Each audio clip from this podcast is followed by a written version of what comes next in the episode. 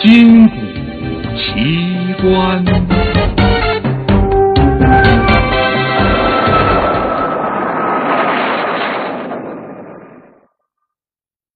虎屋里的圈套。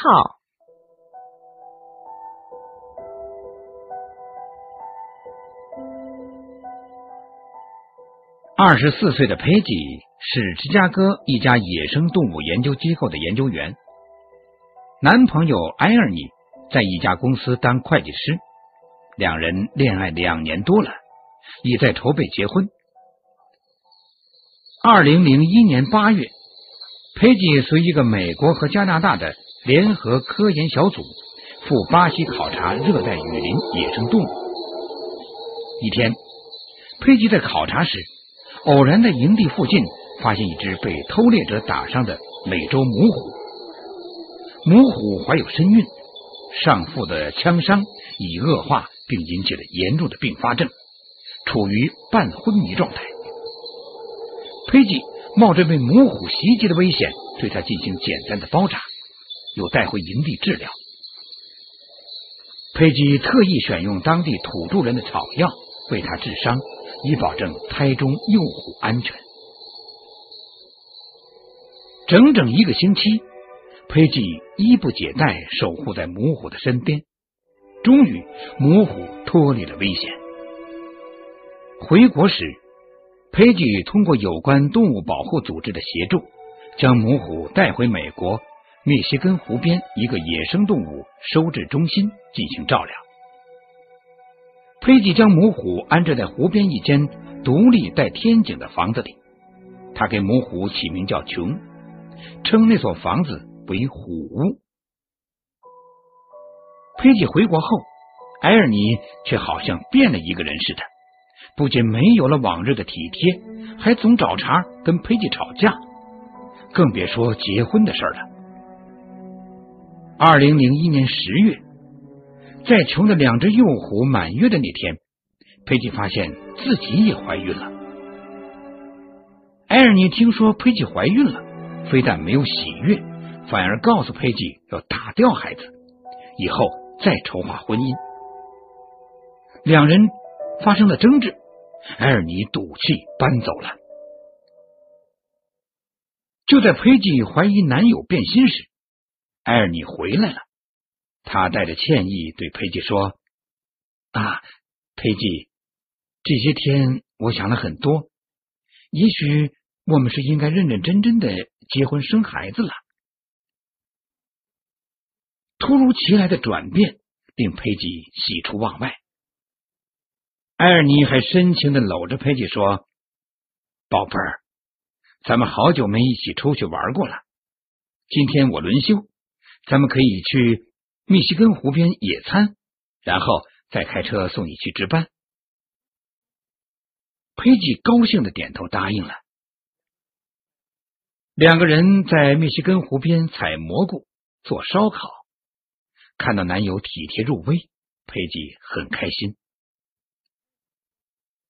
埃尔尼开车将佩吉送到研究所，因为是星期五，整个收治中心静悄悄的。佩吉像往常一样为幼虎准备留置食物，埃尔尼则在旁边殷勤的帮他忙这忙那。为幼虎做好新鲜肉之后，埃尔尼突然向佩吉问道：“你能不能带我去看看那些小家伙？”这佩吉有点为难，因为哺育区的老虎比通常更敏感。非特护人员一般是不能接近虎屋的，但埃尔尼央求佩吉说：“哎，我只是很好奇人虎是怎么样和平相处的，只想在虎屋外面看看，我绝不靠近他们半步，不会有麻烦的，行吗？”佩吉想了想，就答应了。虎屋有两重防护门。第一道是密封门，有很好的隔音效果。第二道是坚固的棚栅栏，门外边还有个警报器按钮。佩吉先在虎屋外间把肉汁装进奶瓶，一旁的埃尔尼则帮他从衣柜里取出工作装换上。佩吉一边往里边走，一边轻声叫着胡母丘的名字。两只幼虎听见声响，一起欢笑着爬向佩吉。很快，他们就咬住奶嘴，使劲的吸吮。可他们的母亲却在几米远的地方发出低沉的呜呜声。这种警觉的叫声让佩吉疑惑。起初，他以为是陌生的埃尔尼站在栅栏门外的缘故，于是随和的伸出手，想和平时一样摸摸囧的脑袋，表示一切正常。不料，囧倏的一下站起身，丝毫没有亲近的意思。反而睁大眼睛，直直的瞪着佩吉。佩吉心里的疑惑变成了惊讶。母虎兄的举止令他本能的感觉整个虎屋内的气氛有些蹊跷，而且母虎此刻好像对裴吉有些敌意。裴吉蹲下身子，再次想对母虎兄表示一下友好，但是。就在他下蹲的瞬间，突然嗅到自己穿的工作服领口有股淡淡的香水味儿。见鬼！怎么能犯这种常识性的错误呢？佩吉恍然大悟，终于明白了母虎的警觉所在。对哺乳期的母虎来说，出现在自己领地范围内的淡淡香水味，使他认为来者不善。佩吉有些紧张了。他意识到情况对自己很不利，因为任何异味都会诱发母虎琼发起进攻。于是他迅速向门边退去。然而，就在他的手触摸到冰凉的金属栅栏时，却发现自动锁不知什么时候已经锁上了。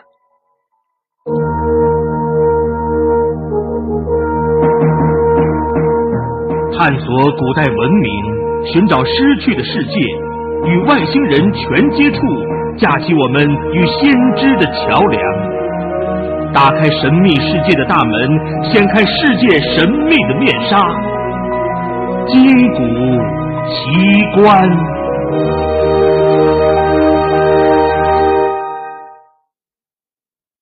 与此同时。外层后室的隔音门“砰”的发出一声沉闷的响声，随后一切归于死寂般的平静。佩吉立刻下意识的按了一下栅栏边的报警器按钮，可指示灯毫无反应。最要命的是，埃尔尼不知到哪儿去了。佩吉有点绝望了。一个手无寸铁的女人，一只发怒的母虎和两只调皮的幼虎，在仅六平方米的空间里，没有任何退路，也不会有人来。即便他喊叫，在这偏僻的湖边，也没有人能够听得见。明天一早，值班人员就会看到他被撕成碎片。事故的原因很简单。女研究员不小心把自己反锁在虎屋里，由于身带异味引起母虎的攻击，慌乱中还扯断了警报电源。这时，母虎囧又发出了一声低低的呼唤，两只享用美味的幼虎也放慢了速度。佩吉一惊，随即赶紧向后退开。迅速脱下身上那件喷着香水的工作服，为了防止有残余的气味渗过，他又脱下外套，然后把衣服塞到栅栏外。就在这时，几分钟前还好好的两只幼虎相继呕吐起来。母虎见此情景，惊慌失措的在幼虎身边走来走去。佩吉的心直往下沉，幼虎痛苦的表情有点像中毒的症状，难道食物有问题？佩吉试图靠近他们，想抓紧时间查清到底问题出现在哪儿。母虎闻声猛地扭过头，发出一声充满愤怒的尖利的咆哮，声音在狭小的虎屋里回响，空气仿佛都颤抖起来了。短促的对峙持续了五分钟，两只幼虎的呕吐减弱下来，但身体却倒在地上，微微的痉挛。这是中毒第二阶段的症状，果真是食物中毒。佩奇知道，不出半小时，他们就会昏厥。到那时，凭谁也不会有回天之力了。母虎也意识到事态的严重，它趴在幼虎身边，伸出舌头，像往常一样舔着它们，想用母亲的亲昵减轻孩子的痛苦，可却于事无补。于是，他又一次抬头望着佩吉，呼吸一声比一声低沉急促，两只绿眼睛牢牢盯着面前这个已无路可逃的女人。佩吉哆嗦了一下，向后退去，但是刚退了两步，就已到了墙角。没有退路的他，为避免惊扰母虎，甚至不敢哭出声来。只能用手捂着抽泣着。母虎终于发动了攻势，它一跃而起，扑向佩吉。差不多一秒钟的样子，佩吉就被母虎的前爪迅速的按倒在地上。佩吉忍不住惊叫起来，并本能的伸出两只胳膊挡了一下。立即，他的右胳膊就被母虎尖利的牙齿狠狠的咬住。佩吉感觉到一种钻心的疼痛，就在这刹那间，他绝望的喊出声来：“兄兄，我是佩吉，是佩吉呀！”这声音离得太近了，母虎怔了怔，他虽然没有松口，但也没有继续使劲。佩吉也觉察到母虎的迟疑，他继续用往常的口气跟母虎说话。光靠声音是不够的，还得让母虎认可自己的气味。于是，佩吉用左手慢慢的解开衬衣的排扣，尽量让母虎闻到自己的体味。果然，佩吉身体里熟悉的气息令母虎微微松懈下来。他咬紧的牙逐渐松开，然后又伸出灵敏的鼻子，探进他敞开的胸前。上上下下嗅完前胸后，母虎走到佩吉的面前，开始用脑袋在他的腿上磨蹭。佩吉长长舒了口气，他也像平常一样，伸手摸了摸母虎胸的额头。此刻，他看见自己右胳膊上有几个渗血的牙印，真悬呐！倘若刚才母虎用力再大一点，恐怕就……两只幼虎还在痉挛着。佩吉试探着朝他们那儿爬了几步，这一次母虎没有阻拦。佩吉终于顺利的爬到幼虎身旁。如果两只幼虎死去，母虎会在悲痛中完全失去理智。到那时，他绝不会有生存的希望。焦急的裴吉突然想起工作服口袋里有一小瓶动物口服的呕吐剂，那是他准备带给公寓看门人的女儿的。小姑娘打算用动物呕吐剂来清洗自己养的一只喜爱舔舐自身长毛的波斯猫的肠胃，而现在在没有其他救护药剂的情况下。呕吐剂倒可以试着帮助虎仔把体内的毒液排出来。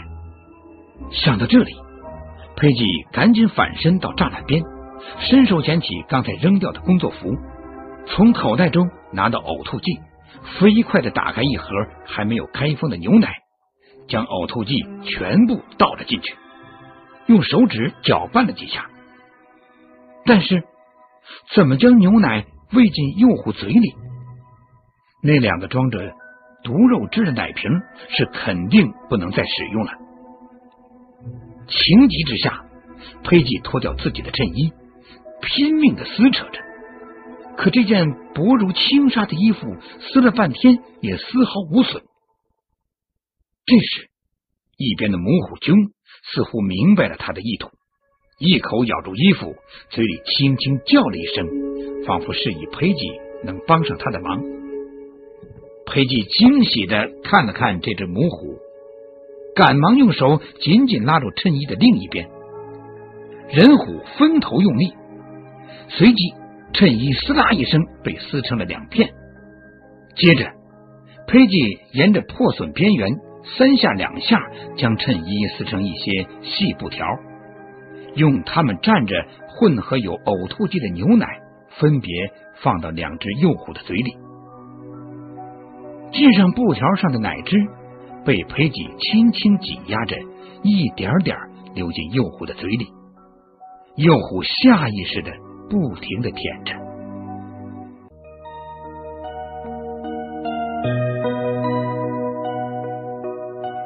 您现在收听的是《金谷奇观》。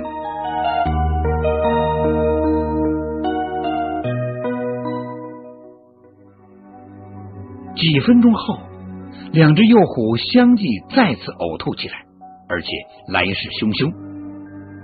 母虎见此情形。几步跑近，嘴里又发出警戒的呜呜声。这一次，佩吉没有退开，而是决定采取一种冒险的举动。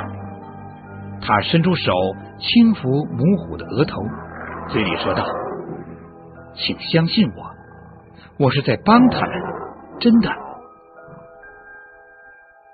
母虎犹豫的看着佩吉，似乎想着心事。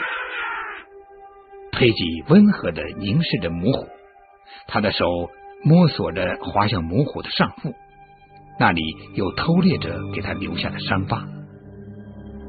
佩吉反复的抚摸他愈合的伤疤，双眼盈满泪水，对母虎说道：“我知道你记得这个，这是我们创造的奇迹。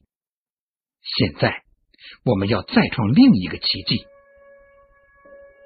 佩吉的述说还真令母虎安静下来，他顺从的半蹲在佩吉身边。有了母虎的认可，佩吉又给幼虎喂了一次掺有呕吐剂的牛奶。呕吐之后的幼虎很快昏昏的睡去，尽管他们现在非常虚弱，但呼吸却比先前要平稳很多。这是中毒缓解的表现。终于，佩吉长长的舒了一口气，小心的把幼虎放进母虎的怀里，然后抹了抹满脸的汗水。转天清晨，当管理人员来到虎屋时，他们惊奇的看见佩吉裸着大半个上身，倚墙而坐，两只幼虎依偎在母虎怀中。正呼呼大睡。两个月后，当地警察局判处埃尔尼三年监禁。原来，埃尔尼结识了一位银行家的女儿，为避免佩吉从中阻拦，根据佩吉平时说的一些野生动物的特征，故意设下了圈套。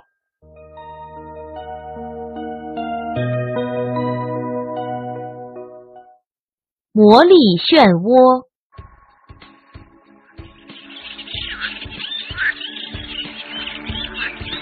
美国俄勒冈州格兰特山岭和沙甸之间的地方，有一片似具魔法的森林。鸟飞过森林上空时，就开始扑腾起来，好像有一种力量在粘住它的翅膀，使它往下坠。马儿来到森林附近。也会惊恐的回避，拒绝朝前走。这片森林的中心就是有名的俄勒冈漩涡所在地。进入森林中，你会惊奇的发现，所有的树木都奇怪的向着森林中心倾斜。森林中心高高的树丛中围了一片草地，树丛的树叶都不往高处生长。草地所在处是一片低低的山丘，距顶端约十米有一座古老的木屋，这是古时淘金人住的房子。小房子原来建在山丘的顶端，不知什么时候移动了。淘金人原来一直在这间小木房里称沙金，但是到了一八九零年以后，秤却出现了错乱，随后小木房就废弃不用了。从此，小木房就变得越加神秘起来。人们一踏进房子，身子就好像被无形的绳索拽着向前倾倒，一般能够倾斜达十度左右。如果你想往后退，离开那座小屋，就会觉得有一种力量往回拉你。仔细观察，整间木屋都在倾斜，地上摆着空玻璃瓶、小球等，推动一下，它们就会奇妙的沿着斜面从低处滚向高处，而绝不会后退半寸。在这座歪斜如意大利比萨斜塔的古旧木屋里，曾有许多科学家进行过长时间的试验。他们用一条铁链连着一个十三公斤重的钢球，吊在木房的梁架上，钢球也明显的倾斜成一个角度，晃向漩涡的中心。在这座木房子里。任何成群漂浮着的物体都会呈漩涡状，在小屋里吸烟，上升的烟气即使有风，也是慢慢的流动，逐渐加速自旋，呈漩涡状。撒出撕碎的纸片，也飞舞成孤羽漩涡，就好像有人在空中搅拌纸片似的。